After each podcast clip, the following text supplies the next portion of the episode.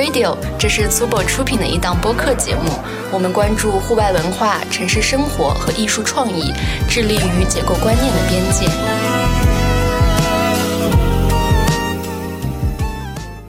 Hello，大家好，欢迎来到 Tubo Radio，我是十一。这一期节目有点特别，是在 Tubo 北京店铺录制的。前段时间我们在北京三里屯太古里开了一家新店，是 Tubo 在北京的第一家店铺。我们办了一场开业活动，认识了一些北京的新朋友。活动现场，Max 和设计单位 Lamfo 创始人何可、运动博主丁一晨以及潮流媒体 Kidoti 一起在店里坐下来聊了聊天。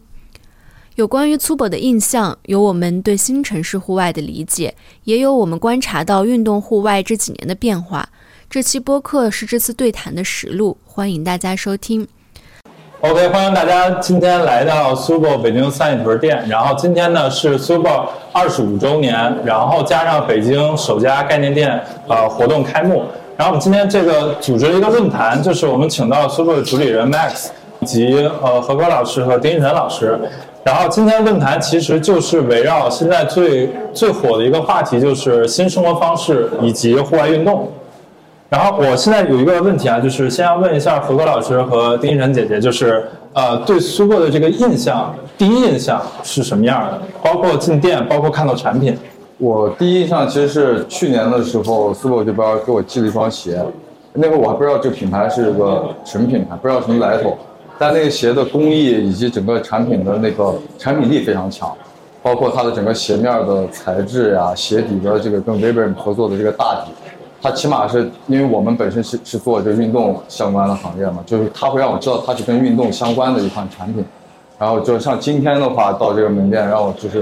因为我之前可能对品牌没有那么多的了解，可以看到很多就是全皮面的。就很多从一个固定鞋款上面延伸出了很多不同的材质、不同的配色，就让我知道它的整个的产品线宽度非常的宽。其实对于女生来讲，有一个词儿叫“不穿就是牌子，只看款儿”。然后我刚一进店的时候，就看见了好多款，我都是特别喜欢的。然后我比较喜欢注重衣服的面料还有裁剪，它好多的裁剪我都是超级超级喜欢。包括我一进门看着一个鹅黄色的卫衣，还有旁边那个彩色毛衣，还有这个蓝色的这个。夹克衫都我都是特别特别喜欢，然后对于我这种就是可能不算专业的健身人士，也不算不算专业的户外者，她就是一个很轻户外，然后轻运动的一个女生来讲，这个衣服太适合我们了，对，就是是我的菜。嗯，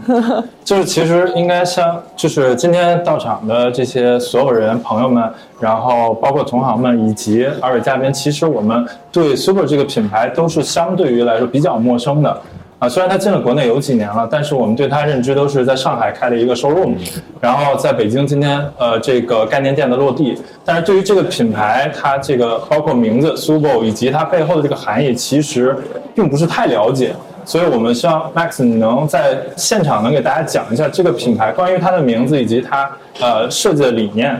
Super 是一九九八年开始的，那我当然不是从一开始就管理这个品牌的，然后我是从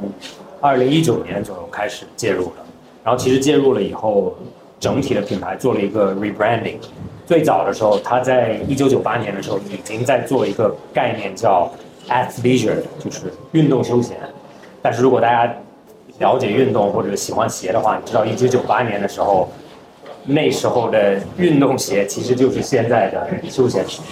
所以当时他走了一个领域，就是用非常复杂的工艺做了皮质感非常强的鞋子。那呃一呃二零一九年左右的时候，我们接手了以后，所以我就觉得这个品牌的 concept 其实非常好，但是有可能整体的产品线就有一点。落后的感觉，落后别的或者新新出来的品牌，所以我们就把这个 concept 重新呃整理了一下。那现在的定义就是，我会称为它是城市用的户外产品，意思就是刚刚其实两位讲的，我觉得都是非常正确的两个观点，就是第一。产品必须有一定的运动功能。那第二就是产品本身的审美需要符合，可以在城市里面穿。因为其实有很多真正的运动品牌，如果你穿到某些场合或者去某些地方，有可能看着就稍微有点太低龄或者有点太休闲。那但是这些有一些真正的正装产品就变得非常难穿，我就有可能就到家就想脱，或者我只能去这个活动，所以我就想找到这个中间的点，然后让又好看的产品又非常不怕天气的这种影响，所以什么时候都可以穿。然后有可能另外一个比较强的我们的观点就是，我们所有产品服装鞋子没有区分男和女。然后所有的版型其实很多东西是均码，或者很多东西就是设计的时候就是我们的模特是男生也要穿，女生也要穿，所以就有一个无性别的概念在产品里面。嗯，对，其实刚才说到 Super 的话，其实九十年代它出现的时候，呃，刚才说到一个词儿就特别好，就是在穿着生活方面可以用，但是在性能方面它也不会差。为什么？其实，在九十年代诞生的一些鞋类的品牌。在当时的话，其实是一个很 hardcore 的 branding design。他们其实是当时最好的科技去设计不同运动的需求。虽然放到现在的他们是 vintage 或者是 archive 这种鞋型，但是他们的性能其实是在线的。因为如具体来说的话，其实 sneaker design 就是鞋的这个变化，在这几十年来没有太大质的飞跃。就是当年穿的好鞋，其实放到现在也依旧可以穿。但是现在更多的把九十年代、八十年代的鞋放到现在当做生活鞋款来穿了。那其实第二个就是第二个问题就是，呃，我们知道何可跟丁玉晨老师都是运动爱好者，然后呢，Max 呢也是一个资深的户外爱好者，然后现在有一个词儿就是很流行啊，叫新城市户外，就想问一下三位怎么看新城市户外这个词儿？我觉得新城市户外就是一个什么，呃，不太分场景了，就把场景模糊化的一个新的生活方式吧。比如说之前咱们要运动的话，会专门到一个场地去进行一个运动，把时间花在上面，然后完了之后。回家还要换衣服，换洗完澡再去进入到下一个场景当中工作，或者说晚上再要约会，又得再换一身衣服。那现在新的这种运动生活方式，我觉得就是通过一些具备审美、视觉和功能性的产品，把你的一天的几个场景串联起来了。可以早晨去跑完步或者去健完身了之后，直接洗完澡还是穿着这身衣服就可以进行下一个下一个场景的这个这个内容了。但是这个对产品要求就是非常高的，你的产品起码功能性要满足在不同场景中的功能。那同同时呢，你的比如说这个这个一些细节的东西，比如说你的速干呀一些东西，你不可能穿着湿哒哒的衣服去切换场景。那我觉得这个是起码在装备层面来说，这是新那个词叫什么来着？新城市户新新新城市户外要达到在装备层面的一个点。然后另外呢，就是现在所有的运动基本上都是要有社交属性。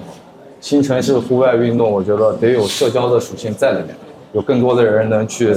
组织起来，一起来完成运动的这个事。对。有个词儿叫 City Walk 嘛，现在很流行。对，可能就是跟新城市户外比较流行。然后我我今天看问题的时候，想起来前几年的有一句话很流行，就叫“心中有沙，哪里都是马尔代夫”。我可能就是这句话。但是其实，呃，就像我们这种，比如说朝九晚五啊，或者是在北上广这种年轻人呢，可能就是说我没有办法说驱车几个小时去户外进行一个真正的户外运动，去接触自然。但是下楼去 City Walk 一下，然后去街边跑。跑步啊，或者呃，去沿途的去欣赏一下风景，就是说，嗯，你随时随地的都可以跟大自然去交流、去沟通。但是其实对于着装来讲，你比如说，我觉得。我也是想找到这样一种衣服，就是你进电梯的写字楼你不会尴尬，然后你跟朋友社交的时候又不会觉得很隆重，然后你去街边买咖啡啊，不又不会觉得很唐突，然后你运动起来又不会觉得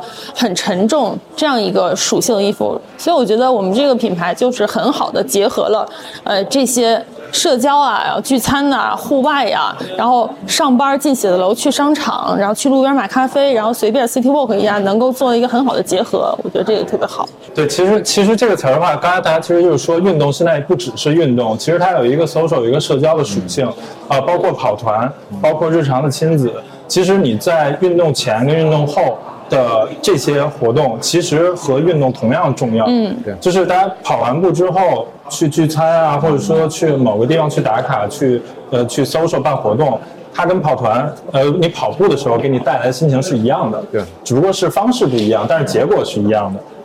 然后就是因为呃，何哥你你有组织自己的跑团，然后全国到处都有跑，然后呃，Max 你在做自己的品牌，然后丁一晨老师呢自己平时对运动有自己的理解，然后包括经常运动。那你们三位其实应该能够意识到近些年就是所有参与运动的爱好者和消费者，他们对于运动户外的需求有没有发生变化？我谢谢先。吧好你先。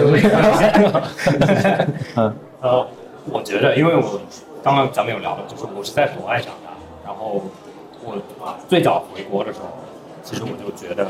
中国就像刚刚刚刚有讲，就是运动是一个特别我必须就是专门要去做的事情，嗯。它好像和生活没有太大的关系。然后你也你也有讲，你也在澳大利亚待过，所以你也知道，就在澳大利亚，特别是澳大利亚这个国家，就是运动就是每一天做的某一件事情，有可能跟你去买菜或者跟你去上班，它的关联度非常高。其实，因为这个品牌我接手是疫情的时候开始，其实当时我们讲户外的时候，原因是因为不是因为我觉得高原品很火，我觉得大家都想去露营了。其实是一九年的时候，我回国的时候，我觉得我发现中国的天气真的特别好，然后四季也分明了。我也在北京上过学，北京雾霾也没有了，特别是上海，就是有现在这个季节和三四月份，那真的是特别特别漂亮，就完全没有必要去区分是城市和户外的这两个概念，所以当时我们做产品的时候，我们就希望服务的是像我这样的客人，就是有可能我不想天天穿运动品牌去办公楼开会或者去吃饭，但是我又不能说我今天一直穿正装，因为在国内有一个问题就是，因为不是所有人都开车，所以在国外有可能你可以把放三双鞋在后备箱没问题，所以我希望，我觉得未来更多的年轻人寻找的就是怎么把运动或者骑个共享单车融入到你日常的生活里面，不被你的装备去约束。呃我们这个问题是什么来着？对，就是说有没有发现周围人对运动的需求发生了改变？哦，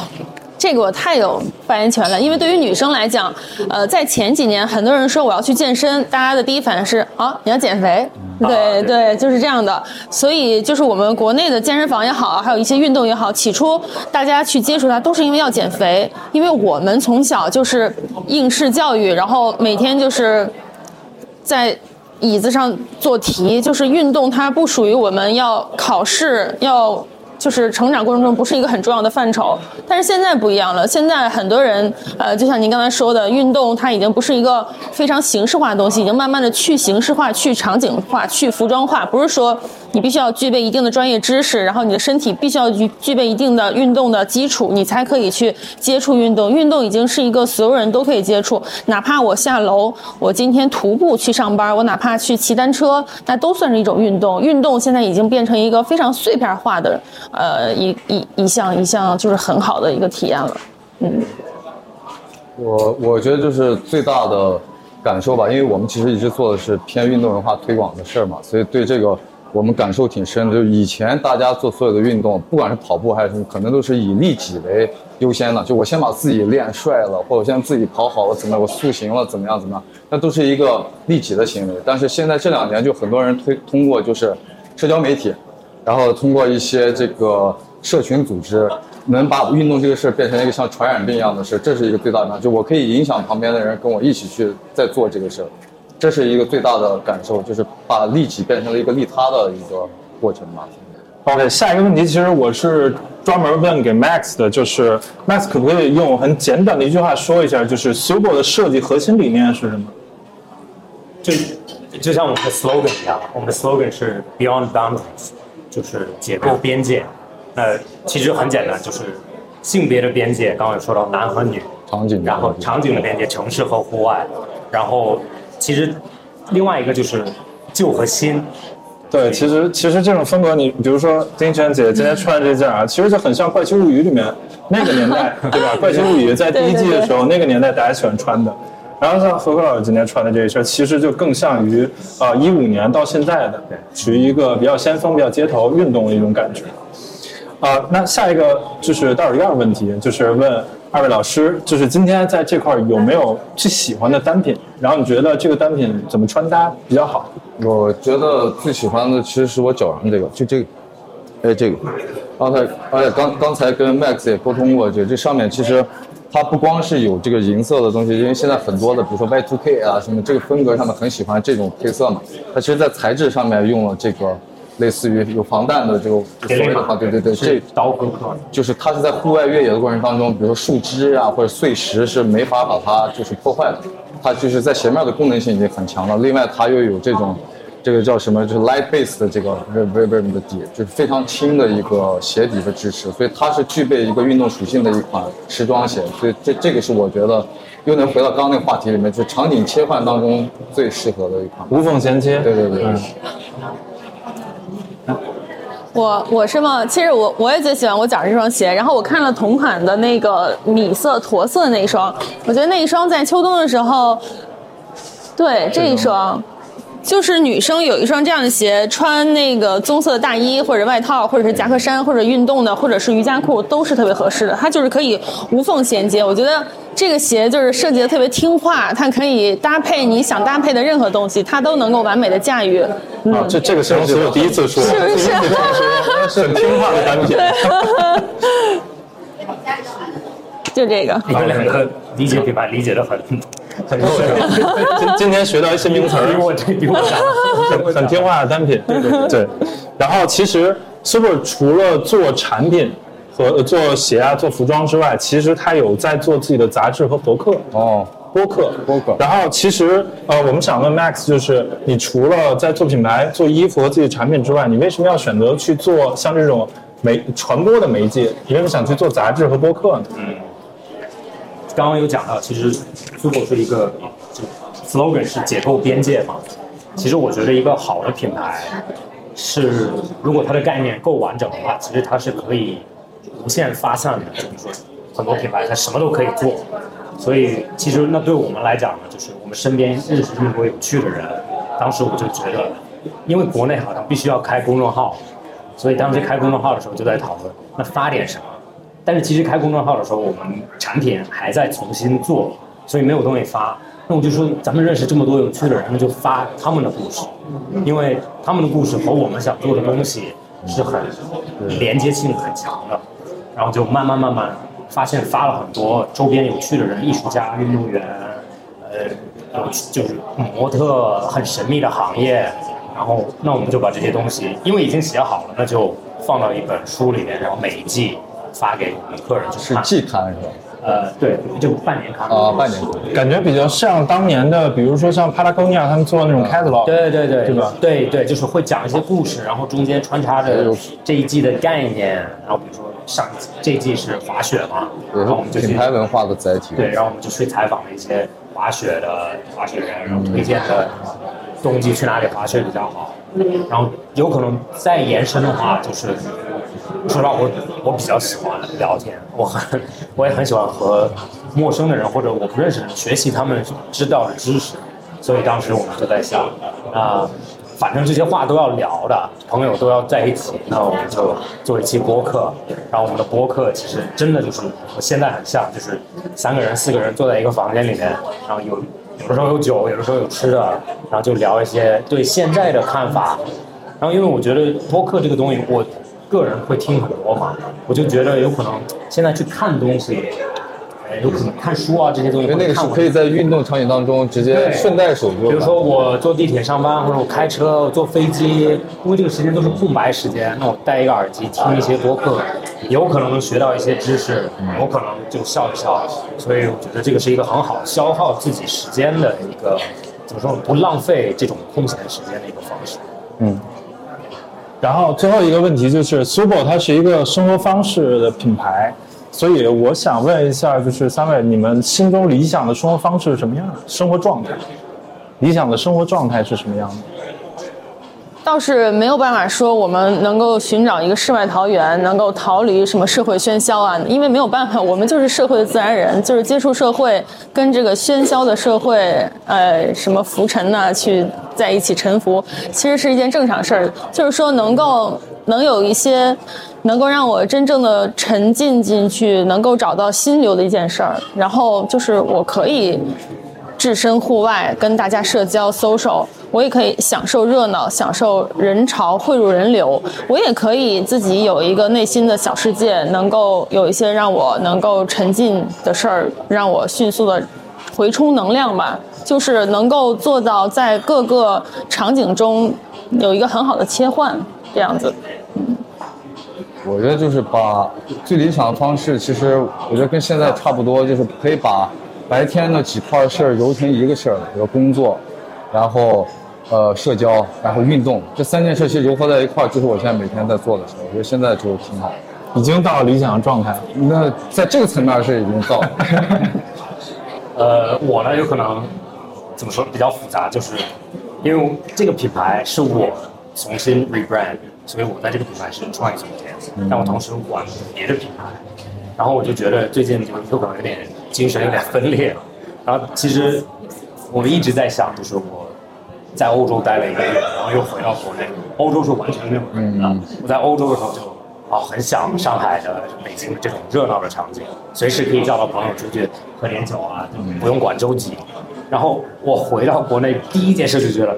哇，人太多了。然后，但是我觉得这个东西，这两个东西是当然没有又能叫到人又没有人的地方。所以我觉得一个理想的生活状态或者生活方式，就是你的生活里面就是有各种不一样的场景，然后你可以各种时间选择性的切换，反而不是自己被逼着说我必须一直这样，我必须一直那样，就是找到一个平衡在自己的生活里。OK，感谢三位带来今天的 Super 二十五周年特别环境。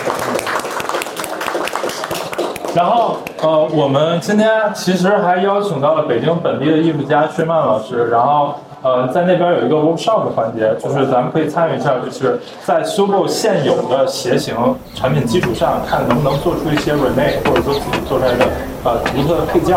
啊，基本上都是聚焦于皮革、手工皮革这个问 Something serious. You see here, kid, you gotta just go for it. Don't think about what comes after or what came before. You just gotta bend your knees, take a deep breath, and jump. And you might think, what if I fall? Oh, what if you don't? What if you fly?